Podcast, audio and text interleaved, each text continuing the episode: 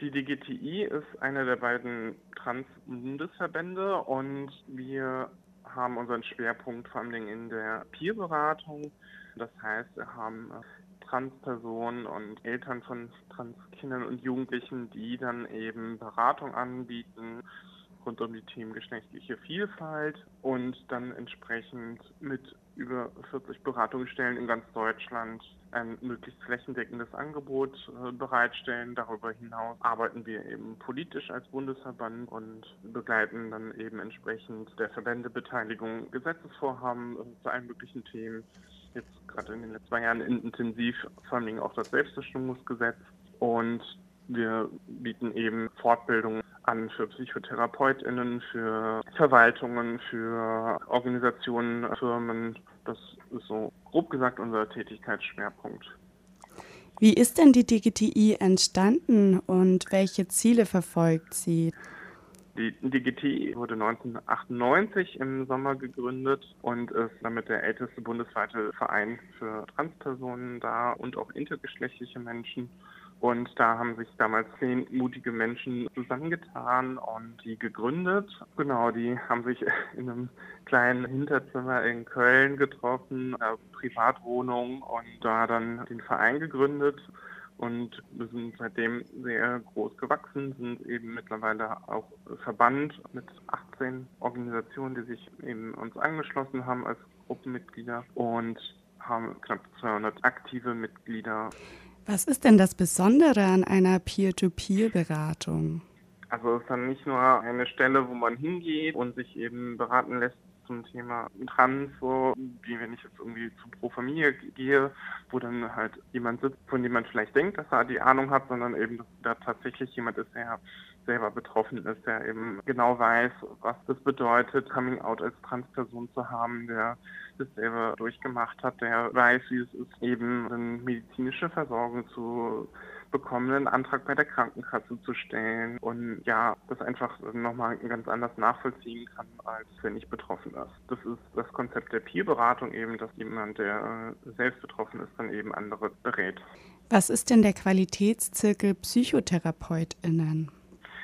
Zusammenarbeit mit der Landestherapeutenkammer Rheinland-Pfalz bieten wir einen Qualitätszirkel an. Es gibt im medizinischen Bereich für alles mögliche Qualitätszirkel, wo man sich eben trifft, austauscht, fortbildet durch Themen, Vorträge und wir haben einen eigenen Qualitätszirkel für PsychotherapeutInnen die Transpersonen, binäre und intergeschlechtliche Menschen eben als KlientInnen haben und bieten denen so einen Ort an, um sich auszutauschen, was Richtlinien betrifft, wie neueste Erkenntnisse aus der Forschung und Wissenschaft und, und, und. Wie schreibt man so eine Indikation, wie schreibt man einen Therapeutenbericht beim Thema Trans und, und, und. Viele verschiedene Themen, wo dann sich die TherapeutInnen eben Input holen können, Fortbildungspunkte auch holen können. Da haben wir auch bundesweit eben großen Zulauf und freuen uns sehr über das Interesse daran und kann jede zugelassene Therapeutin eben sich daran beteiligen und sich dort Infos holen. Wie sind denn die Behandlungen für jugendliche Transpersonen rechtlich abgesichert und um welche Schritte geht es dabei? Ja, Transjugendliche haben die besondere Situation, dass sie eben selber nicht alleine medizinische Schritte einer Transition gehen können. Sie brauchen die Zustimmung der Eltern, können aber eben dann mit deren Zustimmung dann eine begleitende Psychotherapie eben starten. Das ist so in der Regel, egal ob jetzt jugendlich oder dann erwachsen, so der erste Anlaufspunkt, das auch von den Richtlinien eben entsprechend vorgeschrieben ist, begleitende Therapie zu machen, obwohl man jetzt nicht unbedingt therapiebedürftig ist, weil Trans Trans zu sein ist keine psychische Erkrankung, aber es ist dann vor allem da, um eben dann mit Situationen im Alltag, Coming-out-Situationen etc. eben klarzukommen mit Anfeindungen und erstmal Therapie gemacht, da wird eben geguckt, stimmt die Diagnose, sind die Jugendlichen trans und wenn dann, wo ist der Leidensdruck, ist, ist der körperliche Dysphorie, also muss dann mit Pubertätsblockern eventuell gearbeitet werden, soweit die Diagnose klar gesichert ist, um einen Leidensdruck zu vermindern. Da gibt es ganz klare Vorgaben, die eben entsprechend gearbeitet wird und sichergestellt ist, dass da nicht nur irgendwie als Fehlentscheidungen trifft, sondern da wird sehr, sehr genau geguckt, dass Jugendliche eben entsprechend gut informiert sind und gut beraten sind und dann auch gut informiert Entscheidungen treffen können zusammen mit ihren Eltern. Warum ist es denn wichtig, dass Transpersonen so früh wie möglich therapeutisch und medizinisch aufgefangen werden können? Also gerade bei Transjugendlichen ist das Problem der körperlichen Veränderungen durch die Pubertät da, die nicht gewünscht sind. Jetzt als Transmädchen möchte man keinen Bartwuchs entwickeln, man möchte keinen Stimmbruch. Das ist nicht immer verhinderbar durch Pubertätsblocker, sondern manchmal, gerade wenn man erst mit 15, 16 ein Coming Out hat, sind dann schon entsprechende Schritte der Pubertät schon passiert, die man nicht mehr umkehren kann.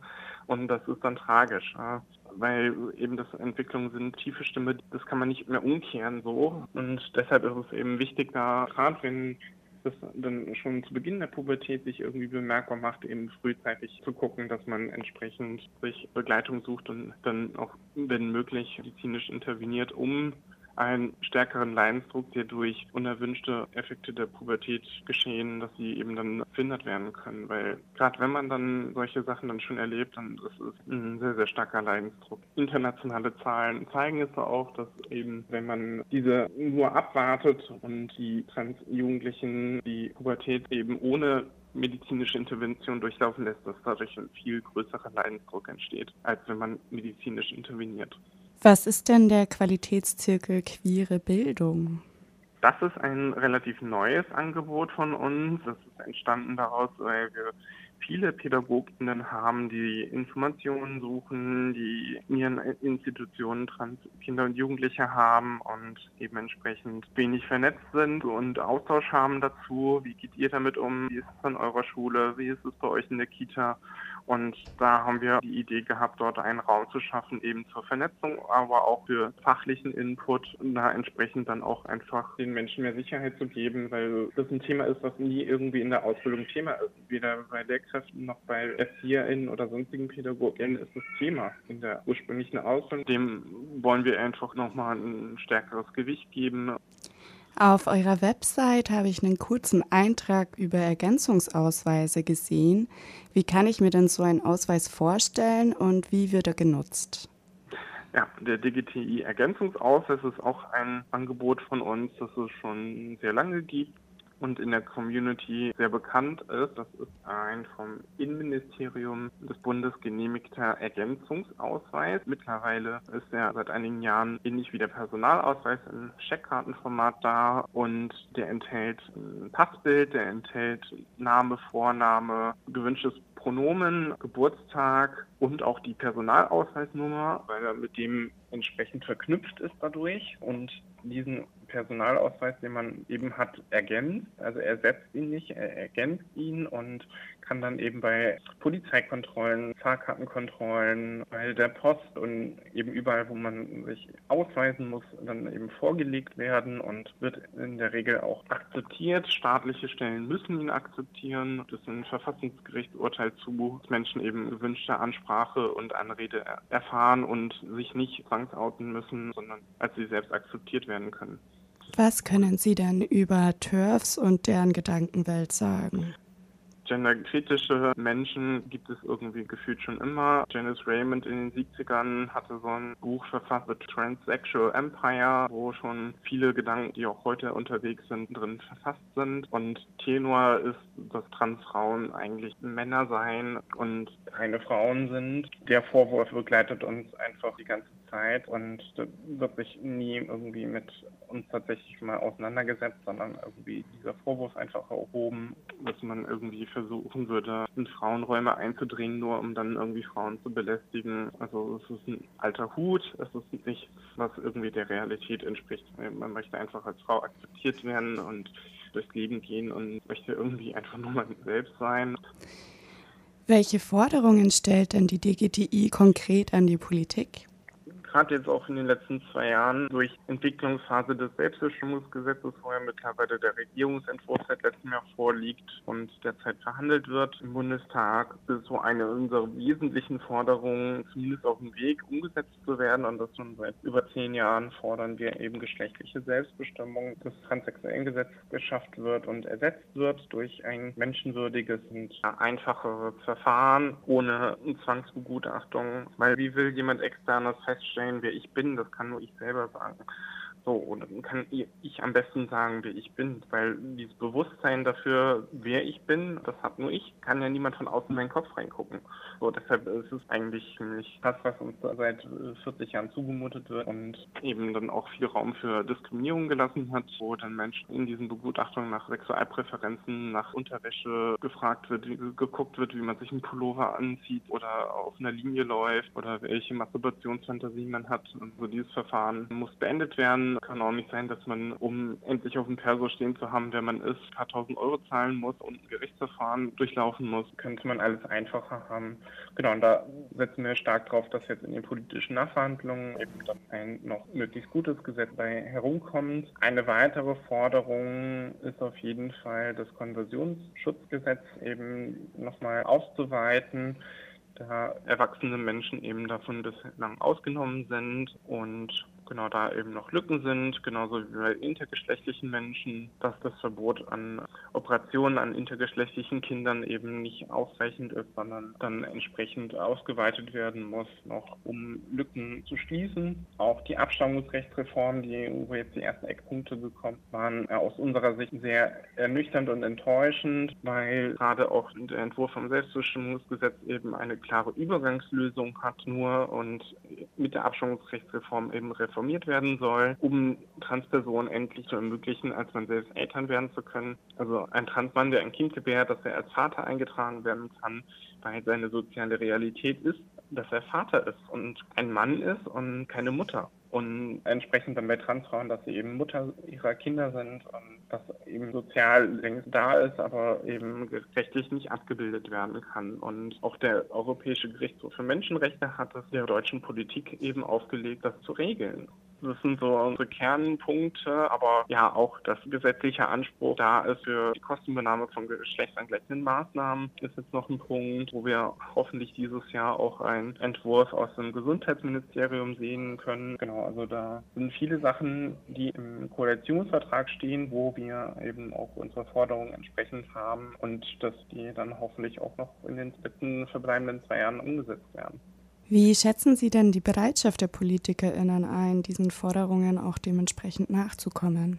Ja, es ist ein bisschen schwierig. Also mit, mit dem Koalitionsvertrag, so wie er sich gelesen hat, ein viel politischer Aufbruch war, wo man endlich mal viele Dinge anpacken wollte, die einfach die letzten vielen Jahre brachgelegen haben oder dann entsprechend nur sehr schlecht umgesetzt wurden. Da erinnere ich nur an den furchtbar schlechten Entwurf von Katharina Barley zum Ersetzen des transsexuellen Gesetzes, den wir unisono als Verbände abgelehnt haben, weil er einfach schlecht war. Deshalb hatte sich das alles sehr schön angehört gehört und es ist einfach für eine Bundesregierung peinlich, dass so wenig eben dann entsprechend umgesetzt wird und es über zwei Jahre dauert, mal ein, ein einziges Gesetz irgendwie umzusetzen oder geschweige denn mal für Gesetze dann Eckpunkte vorzulegen. Dass eigentlich alles einfach geregelt werden könnte. Gerade das Selbstbestimmungsgesetz liegen Entwürfe schon seit Jahren in den Schubladen und auch gute Entwürfe eben in den Schubladen. Also da sehr unverständlich, dass es eben so lange dauert oder auch jetzt beim Abstammungsrecht. Wir haben uns an den Leitplanken zum Abstammungsrecht, die von insbesondere jetzt dem Juristinnenbund, der Initiative No Adoption, dem schwulen Juristen und so weiter eben auch vorgelegt wurden, mit dran beteiligt, tragen das mit und das sind einfache Regelungen, die eben umgesetzt werden können und dass das einfach so lange dauert, das ist ja sehr peinlich für eine Bundesregierung.